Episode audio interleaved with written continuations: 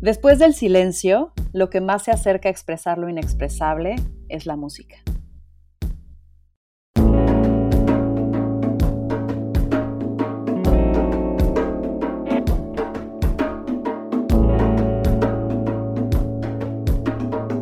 Esto es Más cabrona que bonita. ¿Quién es Marcela Rodríguez? Acompañada por la música desde pequeña, rodeada de talento melómano y escuchando en los cumpleaños de su padre cantar en vivo desde su sala a Agustín Lara, crece Marcela.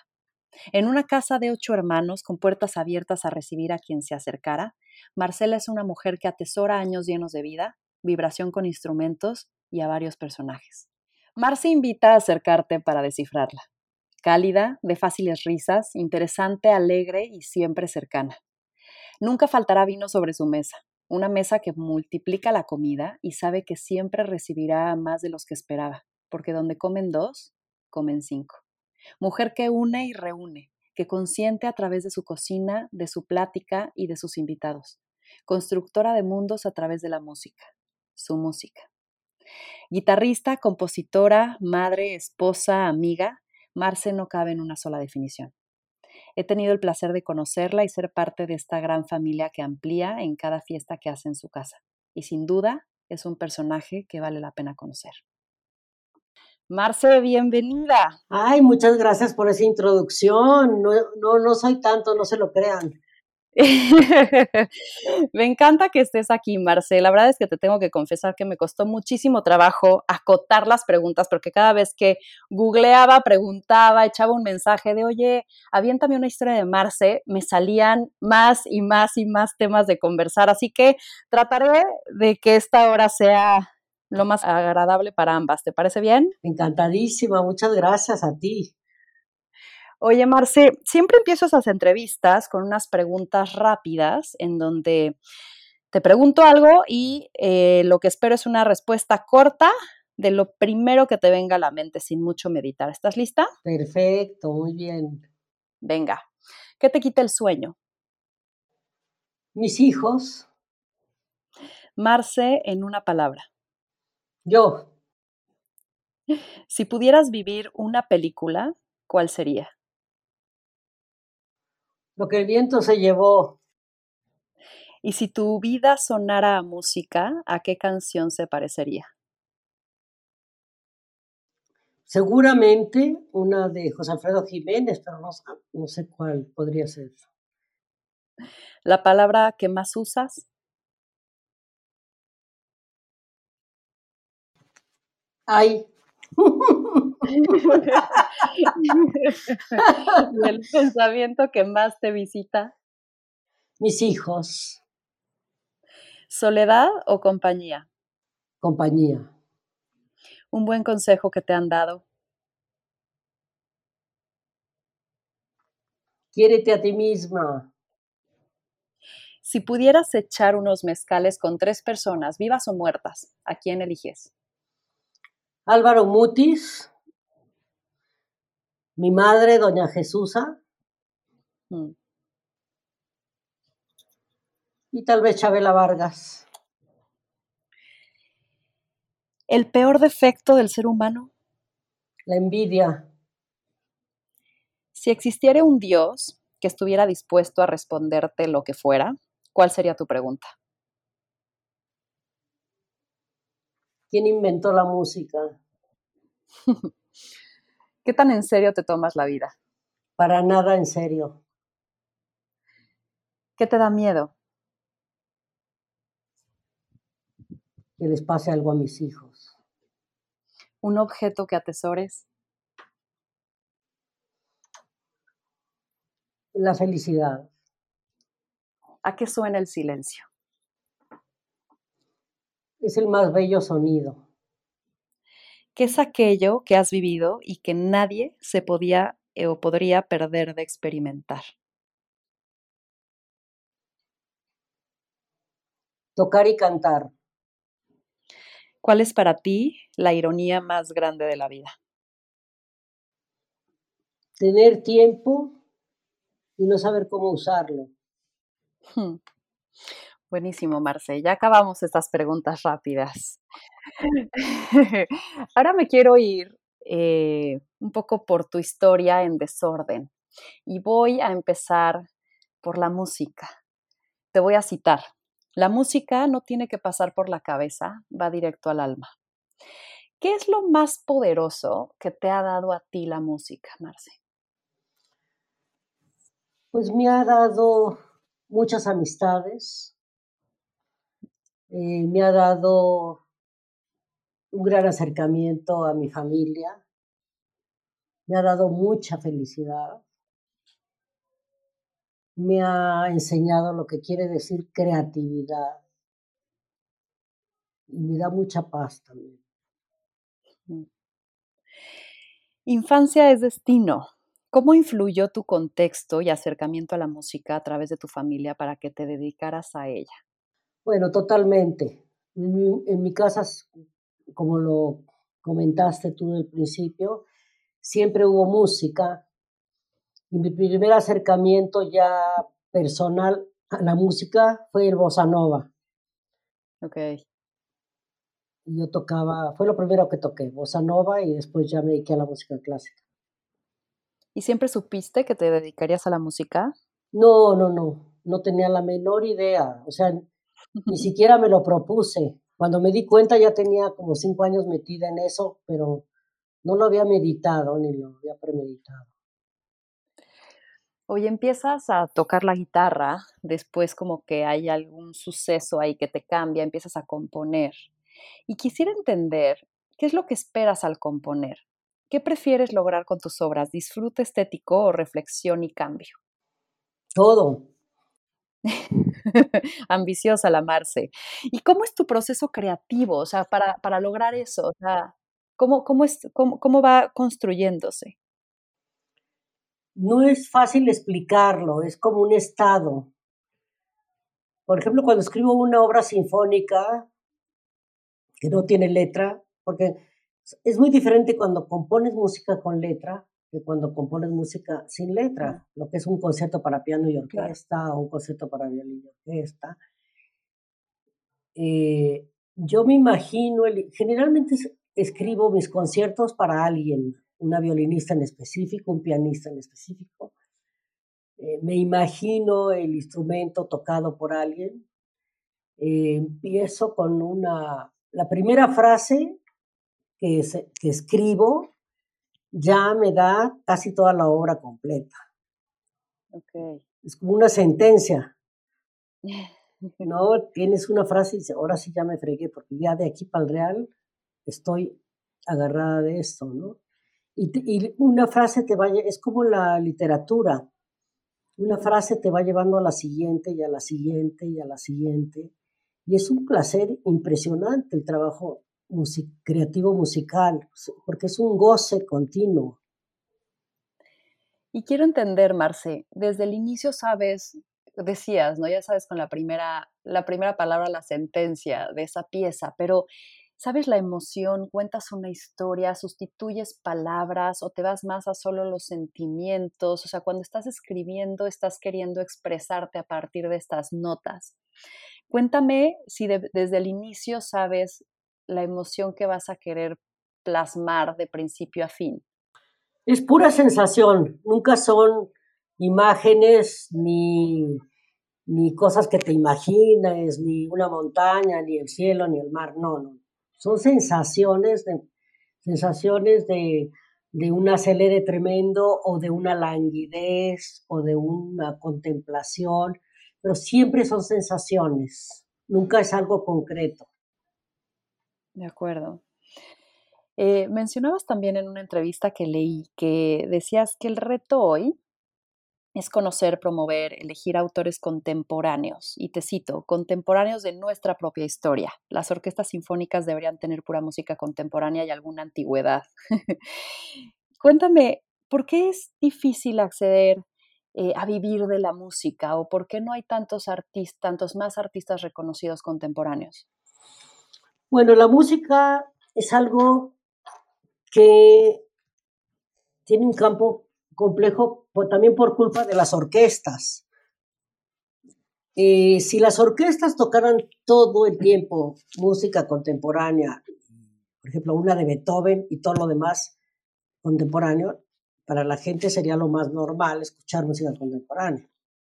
El problema es que las orquestas tienen mucho miedo, generalmente en los países donde las orquestas son privadas, tienen miedo a perder público y no vender entradas.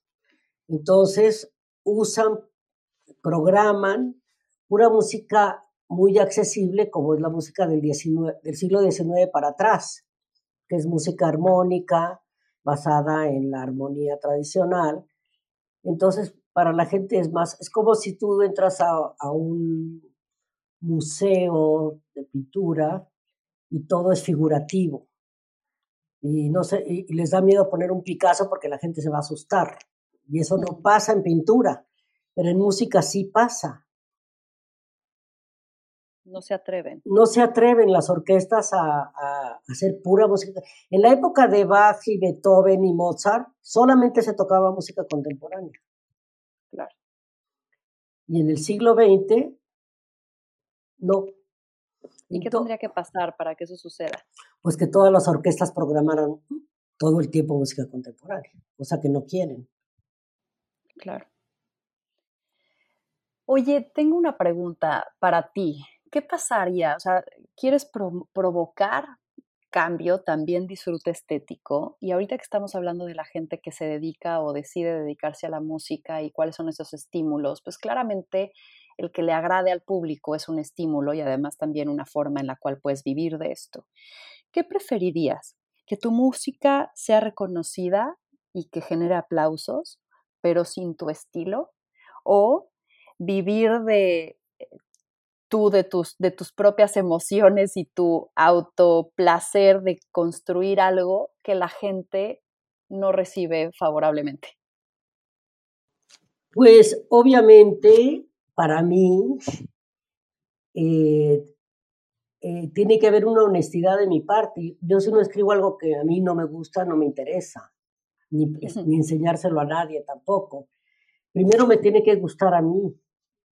Y si no me gusta a mí, pues a mí parecería como que sería falso. Es como los que venden un perfume horroroso y dicen, este es una maravilla de perfume, cómprelo. Y saben que es horrible. No, eso no se puede hacer. Entonces, este, yo prefiero, eh, yo trato siempre de que mi música dentro de mi estética contemporánea sea accesible. Yo siempre trato de que sea accesible y a veces la gente se ríe de mí porque yo digo que es súper accesible, casi comercial, y dicen para nada, ¿no? no bueno, sí trato de ser accesible, pero trato de también no traicionarme a mí misma. Claro. Marce, eres alguien que admiro mucho como, como persona, como mujer. Y para mí un atributo que, que también busco en la gente y lo encuentro en la gente que admiro es la libertad. Quisiera preguntarte, ¿cómo vives la libertad tú? Bueno, dentro de las partituras, en, así, escribiendo lo que se me da la gana, no, no siguiendo cánones que estén de moda, ni siguiendo de otra persona que me encantó y le voy a copiar, ¿no? Sino más bien el ser genuino con lo que uno realmente le quiere, ¿no? Y has escrito tu historia, y es una historia original, ¿no? Eh, en donde pues yo te veo independiente, realizada, que has logrado cierta integración a tu manera familiar y laboral. O sea, me has contado de viajes que has hecho, que has tenido que vivir fuera o has elegido vivir fuera y, pareciera que, no te has limitado. ¿Cómo, ¿Cómo fue crecer cumpliendo estos deseos y, que esto fluyera posiblemente eh, y embonara con, con responsabilidades, ¿no? O, eh, que pudieran parecer como limitativos, sobre todo cuando tienes hijos y de pronto hay horarios escolares y, ¿sabes cómo, cómo vives esta libertad aún como cumpliendo estas responsabilidades que pudieran parecer un poquito más limitadas? Bueno, hay una gran complicidad con mi, con mi pareja, ¿no? Con mi esposo. Si no tuviera el apoyo de mi esposo, que los dos nos dedicamos en diferentes maneras a la creación, eh, pues me sentiría muy sola y muy, muy angustiada, ¿no? De tener que estar cuidando bebés, este, que vayan a la escuela, que, no sé, sería, hubiera sido muy difícil. Creo que lo más importante es la complicidad con, tu, con la pareja con la que vives, porque entre dos es mucho más fácil. Y, y como mi esposo es filósofo y sabe lo que quiere decir la creatividad, porque él escribe todo el tiempo palabras y yo escribo notas, pero estamos en, como que en el mismo tono los dos. Entonces hay un apoyo mutuo muy grande para lograr, porque también nos encanta la familia, nosotros, no nada más mis hijos, sino me gustan mis hermanas, mis hermanos, eh, los amigos. Entonces yo creo que lo ideal es poder compaginar la vida entera, porque además si no, si no estás contenta con tu vida familiar, no, no, vas a poder decir nada dentro de lo que estés haciendo artísticamente. tiene que, yo siento que tiene que haber una armonía con tu familia, con tu entorno. Aunque no tengas hijos, tu entorno de tus amigos o tus hermanos tiene que ser armónico. si, no, si no tienes esa paz en el alma, es muy difícil, yo creo, no sé, a lo mejor hay gente que no, pero para mí es muy importante tener eh, paz en el alma, armonía con los que me rodean para poder crear. Yo si tengo una angustia no puedo escribir nada, no puedo componer nada. Tiene que haber como una paz y una tranquilidad. Claro. Dices, eh, vivo mis sueños, te este, leí por ahí. ¿Cuál es aquel sueño con sentido o más, más querido que hayas cumplido?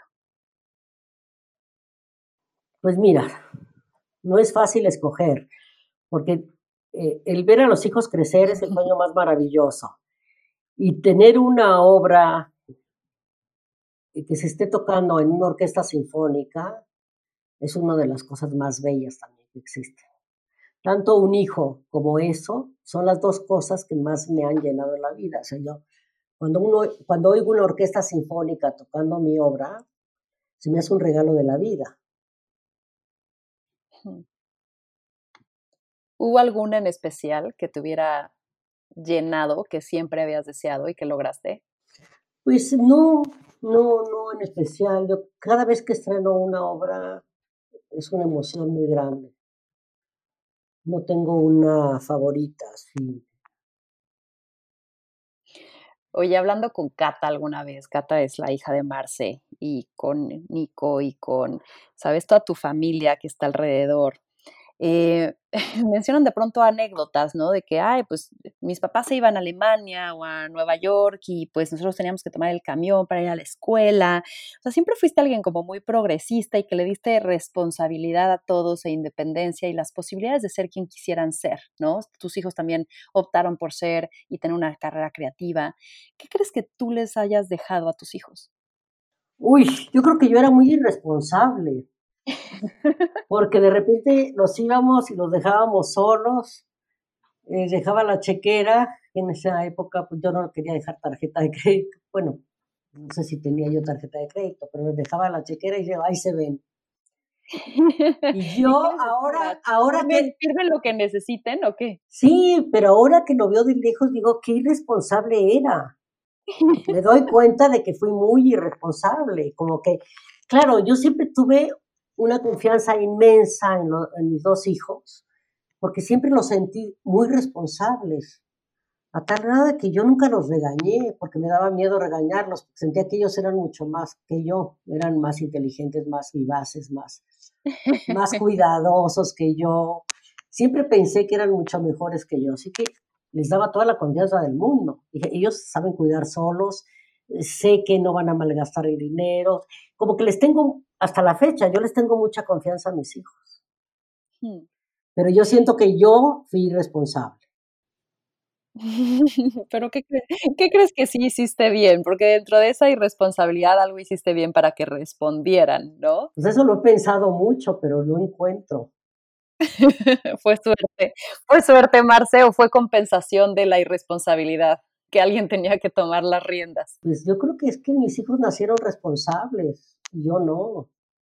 Qué suertudota, mana. Mucha suerte. he, tenido mucha suerte con mis hijos, sí. Oye, Marce, de pronto no todo es miel sobre hojuelas y, de ciertos errores podemos aprender. La, la, palabra fracaso de pronto nos queda muy, muy, muy grande, ¿no? Y suena muy fuerte y, y, creo que le puedes dar la vuelta. Y seguramente te has equivocado en esta carrera que has tenido. Cuéntame de alguna, de alguna ocasión, de algún error, de algún fracaso. Eh, ¿Qué pasó? ¿No? O sea, algún, algún, alguno de estos errores grandes que tal vez te tiró, te dolió, te hizo dar un golpe de timón. He tenido muchos fracasos, seguramente. Generalmente se me olvidan por suerte. Pero pero yo creo que he fracasado como mil veces, ¿no? ¿Y cuál es tu actitud ante, ante el fracaso? Pues me da rabia.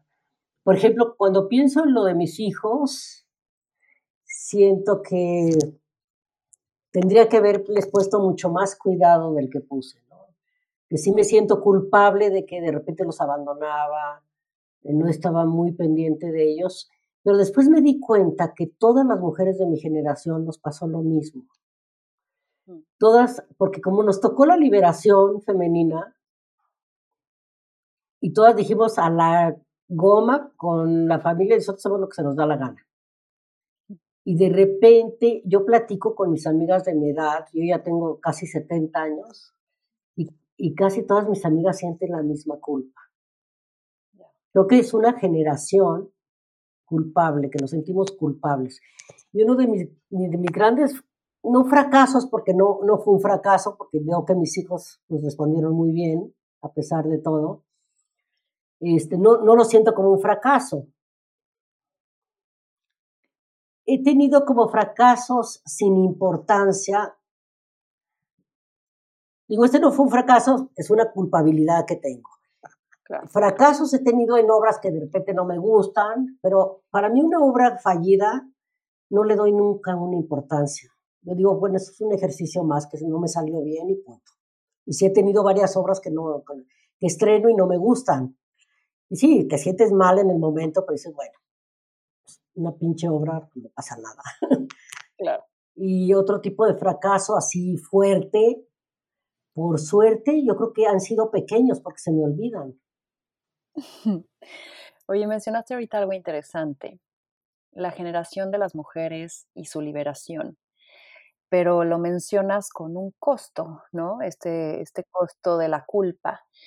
¿Cómo crees que podría ser esta liberación de la mujer sin un costo o con una como igual y conciliación más, más orgánica? ¿Cómo te lo imaginas? ¿Qué, de lo que tú viviste, ¿qué le dirías a la mujer de hoy? Pues sí, fue un costo porque nos sentimos culpables, ¿no? Ese es el sentimiento que nos quedó. Pero al mismo tiempo, yo no sé cómo, cómo hubiéramos hecho para, para imponernos a decir, bueno, pues, yo soy igual que cualquier hombre y puedo hacer lo que se me dé la gana en cuanto a profesión, en cuanto a, en cuanto a creatividad, en cuanto a cosas positivas, no, no que se me dé la gana en que quiero matar a alguien, ¿no? Pero eh, en cuanto a cosa creativa y esa, esa libertad es muy, muy importante, pero no sé de qué otra manera lo hubiéramos podido vivir. Por eso te digo que la pareja es muy importante con quien vives. Claro, hay madres solteras que, te va, les va a costar muchísimo más trabajo o les costó mucho más trabajo. A mí me ayudó mucho la complicidad de la pareja y eso sí les, aconsejí, les aconsejaría, fíjense muy bien con quién van a vivir. Claro. Porque yo creo que esa complicidad a mí me ayudó mucho para la creatividad también, ¿no? Claro. Marce, ¿qué sueño sigue por cumplir? ¿Qué sueñas hoy? Ay, pues nada más pienso en mis nietos, que están divinos, este, que les vaya bien en, este mundo tan horrible que estamos viviendo, ahorita con la pandemia, la economía que es terrible, eh, los cambios climáticos, eh, la comida, que es una mierda lo que se vende en, en, todos los países, en todos los supermercados. Eh, mi sueño es que cambiara todo eso, que nos dejen de vender veneno. Yo creo que eso es muy importante. El mundo que le vamos a dejar a nuestros hijos, nietos, no está fácil. Estamos viviendo un mundo muy feo en cuanto a, la economía. O sea, todo está centrado en dinero y en ricos, en, los ricos cada vez más ricos. El producto, la, la producción de, de los, bueno, eso es redundante, todo lo que se produce de comida, la, el 80% es porquería. Entonces, una de mis cosas muy importantes es dejarles a mis nietos un mundo mejor. Que, claro, lo, eh, eh, pido demasiado porque lo que se vende de comida es toda una industria mundial en manos de unos cuantos y eso va a ser muy difícil cambiarlo. Claro. O al menos hacerlos conscientes de que también tomen buenas decisiones. Claro, Ahorita lo que tenemos que hacer es tomar buenas decisiones y uno escoger lo que se mete a la boca y lo que le metemos a la boca a los niños, ¿no? Claro. Eh, pero pues el mundo tiene que cambiar por ese lado. Y justo hablando de decisiones, o sea, a mí me parece que una decisión bien importante es decidir cómo ves la vida. Y me gustó leer algo que dijiste que decía, mi madre, doña Jesús, nos enseñó a mirar el lado positivo del mundo, no lo feo. Háblame de tu visión de vida, cómo esto aplica a tu día a día, porque ahorita ya te estamos vibrando, ¿sabes? O sea, es alguien que se le olvidan los errores, que no, no, se toma en serio la vida, que es ligera, que le gusta reír. ¿Cómo es tu visión de vida? ¿Cómo de, eliges ser? Ay, pues yo soy una mujer muy feliz. Eh, mi entorno es como armónico. Cuando volteo a ver el mundo en grande, pues veo todos los defectos que te acabo de decir, ¿no? Pero en lo personal soy muy positiva, soy muy, muy positiva. Este, me gusta irradiar felicidad porque la tengo, no es falsa. Me siento muy plena, pero es una cosa como muy también a veces me siento culpable, es como egoísta porque cuando veo a la gente de mi alrededor que tiene que trabajar diario para poder comer, ahí entran otra vez las culpas, ¿no? Pero yo me veo a mí misma pues como una mujer súper privilegiada. Claro. Y yo creo que también porque has tomado buenas decisiones y hay, hay decisiones que te han marcado y de pronto nos asusta dar cambios eh, drásticos en nuestra vida o dejar algo que hemos llevado haciendo mucho tiempo. Tú cuando tenías 24 años decidiste ir a París, habías tocado la guitarra y pensaste que te ibas a dedicar, supongo, a eso y de pronto dijiste ya no y cambió el rumbo de tu vida. ¿Qué pasó ahí? ¿Y cómo tomaste ese valor de decir, vamos a, vamos a modificar un poco lo que estábamos haciendo? Bueno, justo me fui a Francia un año porque la guitarra me decepcionó, me decepcionó el repertorio guitarrístico y aunque siempre me gustó la guitarra, me, había una decepción, yo quería algo más, pero no, sabía qué era. Y la, la, cosa fue que me topé con un gran compositor en Francia y ahí fue como que me fue un, un chip que me cambió en un segundo. Dije, claro, existe la composición. Y ahí se me abrió un mundo maravilloso. Hmm. Y viendo en retrospectiva, vas viendo lo valioso de los años, supongo, ¿no? Conforme vamos creciendo, ¿qué es eso que al pasar de los años más te ha enseñado?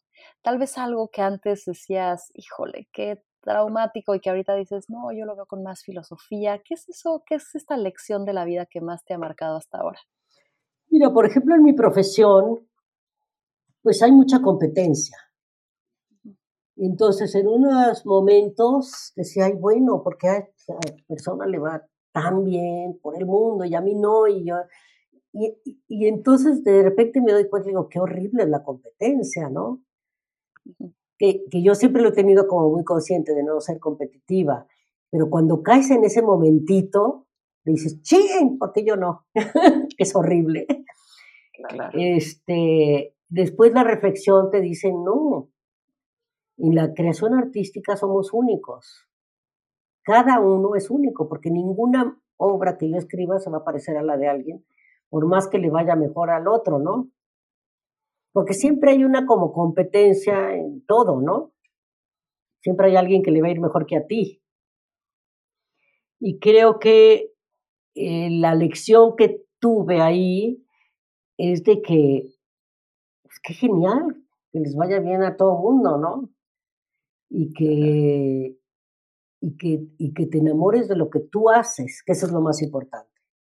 Si te enamoras de lo que tú haces, pues tu vida va a ser bellísima porque vas a estar haciendo lo que a ti te gusta. Y mi lección fue de que, bueno, que a mí también mi madre siempre me lo, me lo metió en la cabeza, es de, la envidia es la peor enfermedad del ser humano. ¿Qué es aquello en tu vida, Marce, que viéndolo en retrospectiva hubieras hecho distinto? Ah, hubiera estudiado piano en lugar de guitarra, eso lo tengo clarísimo. porque el piano siempre me gustó mucho y como en mi familia todos tocaban piano y yo era la quinta, o sea, de las chiquitas, pues el piano siempre estaba tomado por mis hermanos. Es más, había dos pianos y los dos estaban tomados, por eso agarré la guitarra que estaba ahí en una esquina. Fue un evento de logística. Pero yo, si volviera a nacer, sería pianista y compositor. Oye, Marce, ¿cómo es vivir en una familia de ocho hermanos? ¿Tú qué hermana eres? Soy la quinta, la primera mujer además. ¿Cómo es vivir en una casa, además de supongo con mucho ruido? Pues de locos. Pero seguro, seguro aprendiste un chorro, ¿no? O sea, no, tal vez. Pues inconscientemente sí, ¿no? Porque es, es totalmente inconsciente lo que uno aprende en una familia grande, porque no te das cuenta. Eh, era una casa muy, muy grande. Y si te querías aislar, te podías aislar en realidad. No, a mí nunca me molestó el ruido de mi casa. Nunca tuve esa sensación. A, pesar de que yo amo el silencio, nunca, nunca me molestó el ruido. A mí, yo cuando mi hermano se, tocaba, se sentaba a tocar jazz en mayor, me enamoraba de él, me fascinaba cómo tocaba. Este, cuando mi mamá se, tocaba, se sentaba al piano, bueno, era lo máximo en la vida. Este, siempre fuimos una familia muy amiguera, ¿no? Eh, eso, pues no, no, nunca, nunca me molestó. Y yo creo que sí aprendimos mucho, pues también de los errores de los otros. Mis hermanos eran tremendos y las mujeres eh, les teníamos miedo a los hombres porque eran, eran muy, este, eran un poco agresivos entre ellos, no con nosotros, ¿no? Entre ellos eran agresivos, entonces como que teníamos miedo así al, pues, a, la cosa agresiva y entonces las mujeres siempre fuimos como muy delicadas y muy en nuestro mundo. Estaba como dividida en dos la familia. Ya.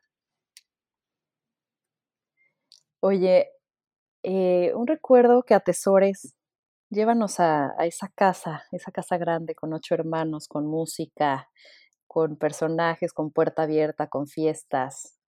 Cuéntame una, anécdota que atesores. Bueno, hay un, recuerdo muy lindo cuando este profesor que conocí en Francia, eh, Leo Brauer, que es uno de los compositores más famosos en Cuba, este, nos visitaba en Coyoacán, en nuestra casa, eh, fueron anécdotas maravillosas porque él se sentaba en la sala a platicar, a tocar la guitarra y era un silencio absoluto en mi casa, había como una veneración por él.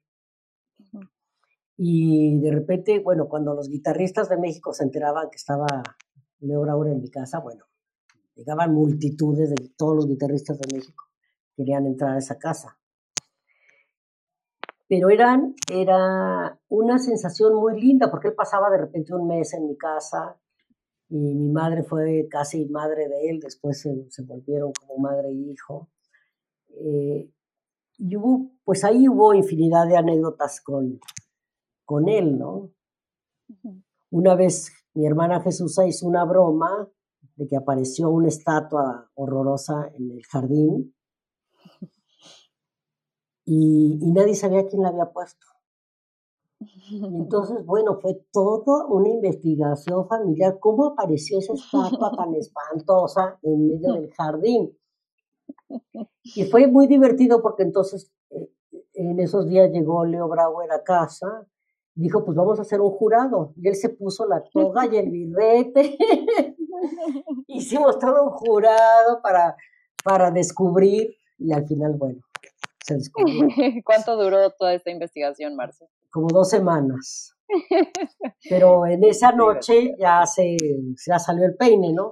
Había sido Jesús, obviamente. Oye, y no sé, seguramente también te enseñó a, a esta parte colaborativa, que creo que en una orquesta, en una sinfonía, o sea, sobre todo tú que, que pues tienes que estar ahí verificando que lo que tú compones se lleve a cabo, se ejecute. Y, muchas veces como que dan este, esta similitud de orquesta, liderazgo, roles, ¿sabes? Eh, ¿cómo, ¿Cómo eres tú en ese lugar, no? O sea, en ese momento en donde tu obra se tiene que ejecutar como tú te lo imaginaste, pero no está necesariamente solo en tus manos, sino en un grupo de personas y tienes que dialogar y tienes que colaborar y tienes que vender, tienes que enamorar para que hagan lo que tú estás soñando en tu cabeza. ¿Cómo logras ese ejercicio? No sé por qué ahorita se me ocurrió pensando en también en esta, no sé, asociación con una familia y con, ¿no? Este, una orquesta. Cuéntame cómo es tu ejercicio. Bueno, son dos cosas diferentes. El proceso de composición yo lo tomo como por familias, ¿no? La familia de los, de los alientos, de las maderas, digamos, que son la flauta, clarinete, oboe, fagot, que son de, de maderas. Luego la familia de los metales, que son las trompetas, los trombones, los cornos, eh, la tuba. Y luego la familia de las cuerdas y la familia de las percusiones. En el momento en que tú entregas la partitura, tú ya no puedes hacer nada. Lo único que puedes hacer, porque el director es el intérprete junto con toda la orquesta. Entonces, lo único rol que yo tengo cuando estoy en el primer ensayo, cuando la primera vez que se va a leer la obra orquestal, es, bueno, la paras, en un momento dices, perdón, maestro, esa parte está demasiado rápida, tiene que ser un poco más lenta. Ese tipo de cosas. Este, me gustaría que en esta parte te aceleraras más porque se siente, se cuelga la obra y pero más que eso no puedes hacer, ¿no? Ya ahí, ahí no puedes cambiar notas, no puedes hacer nada. Más que indicaciones muy generales. Estás en manos de alguien. Sí, en el momento que tú entregas la partitura ya te fregaste. y supongo que ahorita que estás hablando de este proceso creativo también y que ya nos contaste un poco cómo te lo vas imaginando y que tu primera frase dicta lo que va a ser, me, imagino que va a ser complicado ponerle punto final, ¿no? Y que seguramente las, las fechas límites son tu mejor eh, y peor enemigo y aliado, ¿no? Pero, porque ¿cómo haces que, o sea, el proceso creativo siempre es perfectible, ¿no? Supongo que de pronto dices, ah, pero le puedo cambiar esto, o sea, se podría volver infinito. ¿Cómo te has ¿Cómo te has ordenado, sabes, como para meterte en fechas y para meterte en procesos cuando tal vez siempre podrías estar creando y sin terminar la obra? Claro, así es. Una obra la puedes no terminar nunca, como lo acabas de decir tú, ¿no? es infinita.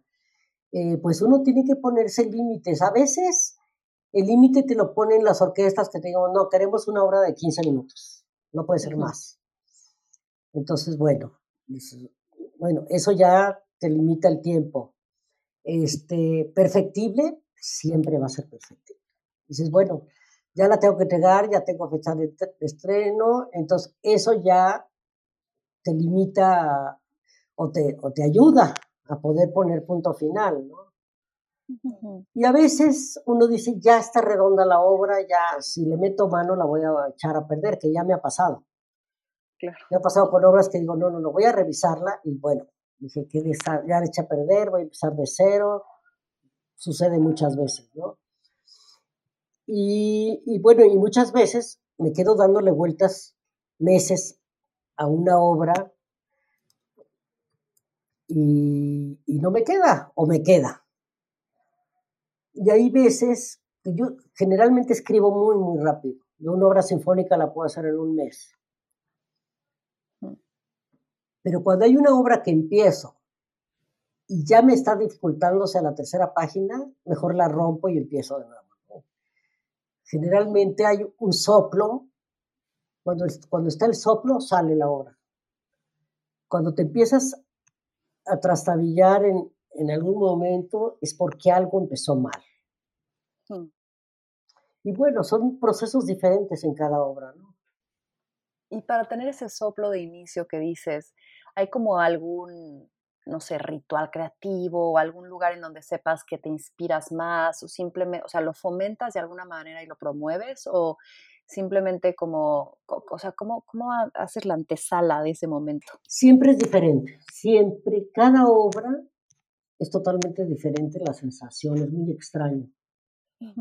Cada obra que empiezo eh, hay una sensación diferente, no hay una preparación, no hay una preparación así eh, ritual, como tú dirías, de que, de que te pones en estado especial. No, no, no. Cada obra estoy en, en un mood, digamos, diferente, ¿no? No, no hay una preparación.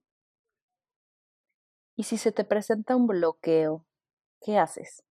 Para sacudirte? Ay, pues me pongo a tejer, a bordar, a hacer un vestido, cambio de, cambio de actividad. Lo mejor es, para mí es, es cambiar de actividad y digo, bueno, ya, porque muchas veces sí me he saturado de música, ¿no? Uno llega a saturarse y dices, no, no se me ocurre nada, no queda, no, no. Entonces yo lo que hago es realmente cambiar de actividad. de eh, acuerdo creo que para mí me ha funcionado, es como lo más sano.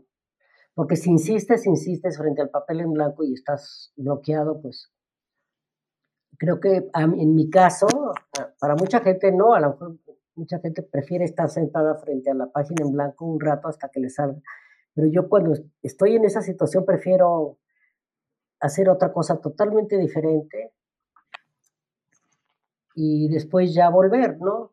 Hay veces que, que he soñado una pieza entera, me levanto y la escribo en un día. Sí, así me ha pasado la obra para orquesta de cuerdas que hice para la, eh, ¿cómo se llama? Se me fue el nombre esta obra. Bueno, una obra para orquesta de cuerdas, que ahorita se me borró el nombre. Eh, la soñé completita de principio a fin, así la tenía clarísima toda la, la textura musical, los cuerdas, y la escribí en un día. Órale. De acuerdo. o sea, cuando tienes las cosas claras, es muy fácil. Oye, Marci, pasando a, la sección de anécdotas y tus personajes. O sea, ya, ya, ya, dijimos, ¿no? Creciste viendo en tu casa Agustín Lara, rodeada de músicos, escritores, expuesta mucho al mundo de la cultura y también de la diversión, porque sé que ustedes son bastante fiesterones, ¿no? Dijiste tu casa siempre estaba abierta. Quisiera que me contaras cuál ha sido el personaje más exóticamente interesante ante tus ojos que has conocido. Pues Álvaro Mutis me, llamaba muchísimo la atención como personaje. a ver, cuéntanos, cuéntanos de él, pues, cuéntanos alguna anécdota, cómo lo veías. Es, que es un escritor muy interesante. Bueno, es un escritor, bueno, ya murió, muy entrañable. Él tenía un personaje que se llamaba Macron el Gaviero, y yo leí todas sus novelas y me, fascinaban, me encantaban. Eh, tuve la suerte de ser su amiga. Él, era muy, muy amigo de García Márquez, incluso eh, metió su cuchara en Cien años de soledad y todo eso. Era un personaje muy, muy divertido. Eh, una vez me acuerdo que estuvimos, tomábamos mucho, a los dos nos encantaba el tequila. Yo tendría como unos 40 años. Y una vez en la borrachera dijimos, es el colmo que no le hayamos hecho un homenaje al tequila. Digo, sí, ¿por qué no hacemos algo? Vamos a una... Ahí justo estaba, estaba con nosotros en una comida, que es mi vecino aquí en Tepoztlán, eh, el director del Festival de Centro Histórico. Estábamos los tres así en la borrachera absoluta. Dijo, yo te la encargo y yo te la programo. Bueno, llegué a México a mi casa y a la semana me entró el fax con ponderación y signo del tequila, un poema larguísimo de Álvaro Mutis. Yo pensaba hacer una cosa chiquita, no, eran páginas y páginas y páginas y páginas que me, había escrito para, el para la cantata. Bueno, entonces la cantata duró media hora, que música es muchísimo. Entonces hice, hice para orquesta, coro y solistas cantantes. Y fue, fue una, una de las anécdotas más interesantes que he tenido por el personaje, ¿no? por Álvaro Muti, sobre todo el de haber tenido el contacto con él, y además a su vez era muy, muy amigo de, de mis casi padre y madre postizos, Ida Vitale y Enrique Fierro, dos grandes poetas. Entonces, ese, ese trío era espectacular estar con ellos. Eran tres, tres personajes maravillosos. Ida Vitale pues acá, tiene 97 años, acaba de recibir el premio Cervantes, es una gran poetisa, y bueno, son personajes que me han marcado en la vida. Claro. Porque, que los he visto trabajar, cómo trabajan día y noche, que no paran de hablar de poesía, no paran de escribir poesía, no paran de traducir poesía, no paran de contar anécdotas de escritores. Entonces, hemos como tenido un círculo muy creativo, muy maravilloso, ¿no? Oye, Marcia, hay un momento también interesante de tu vida que, y de tu carrera que me contaste el otro día, que te fuiste de gira con Chabela Vargas. Ah, eso fue muy divertido. No puedo dejarlo pasar. ¿Cómo fueron esos días, Marce? Ah, bueno, pues fueron tres años. varios días.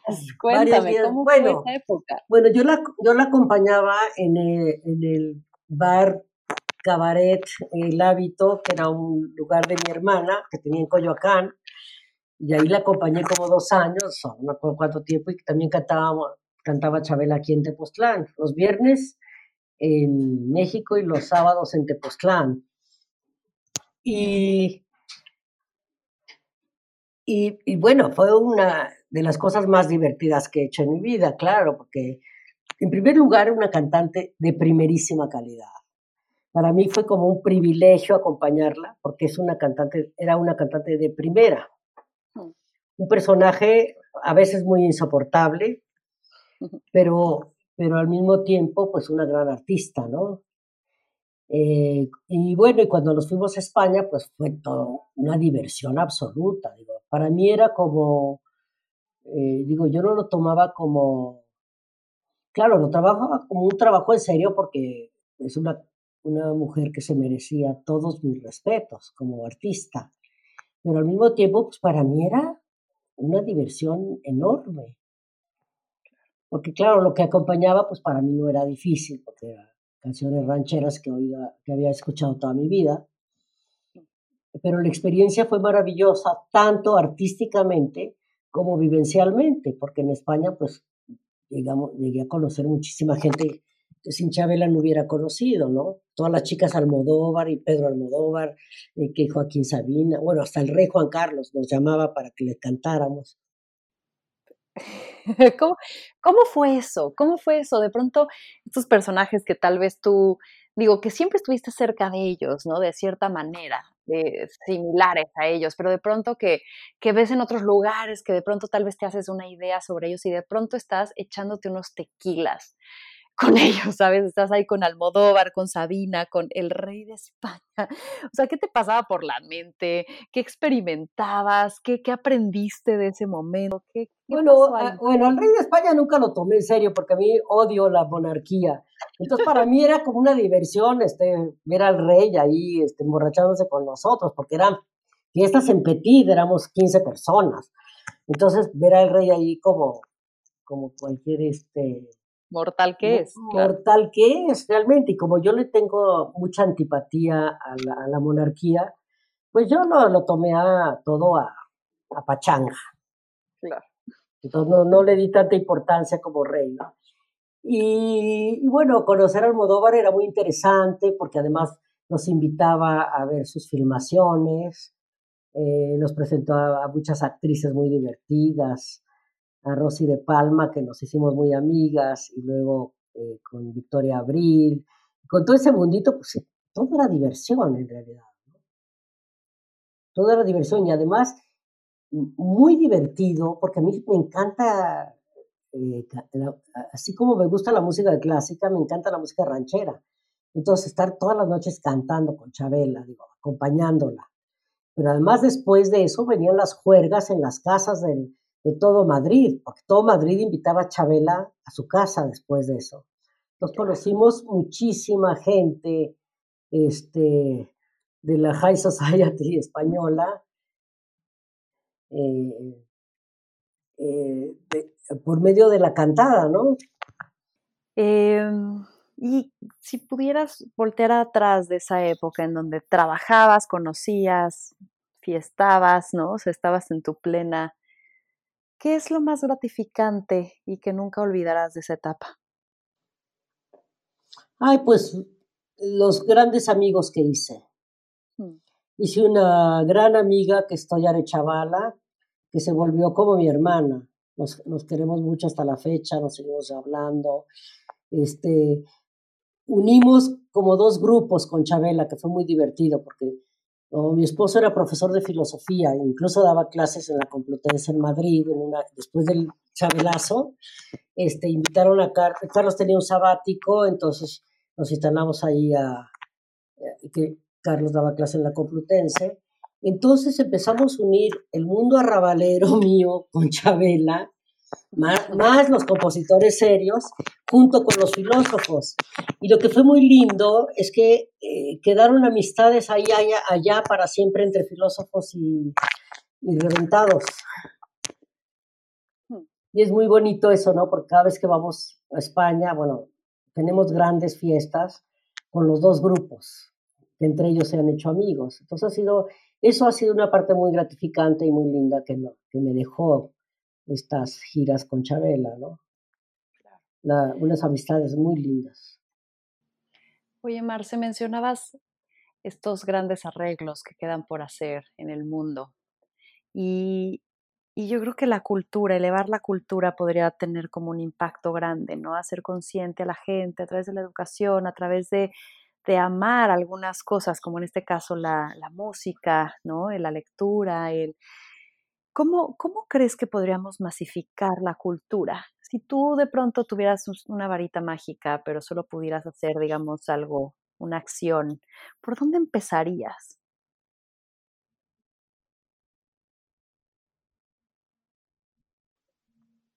Hay tanta ambición en el mundo y, los, los, grandes millonarios que manejan al mundo, que ya sabemos, que son como el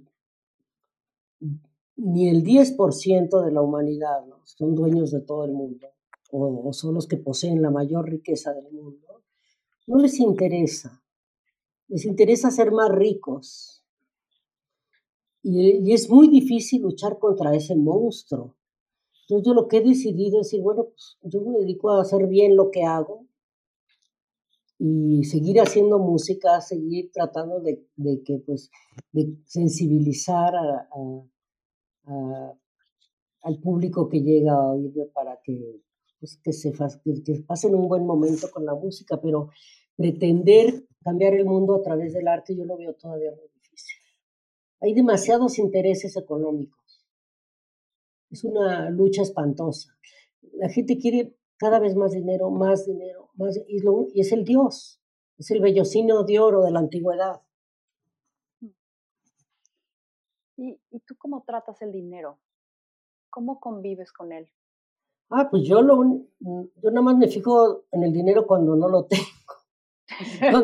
cuando me falta, cuando no me falta, pues nunca pienso en él, digo. Por suerte, es, nunca lo has visto como un fin.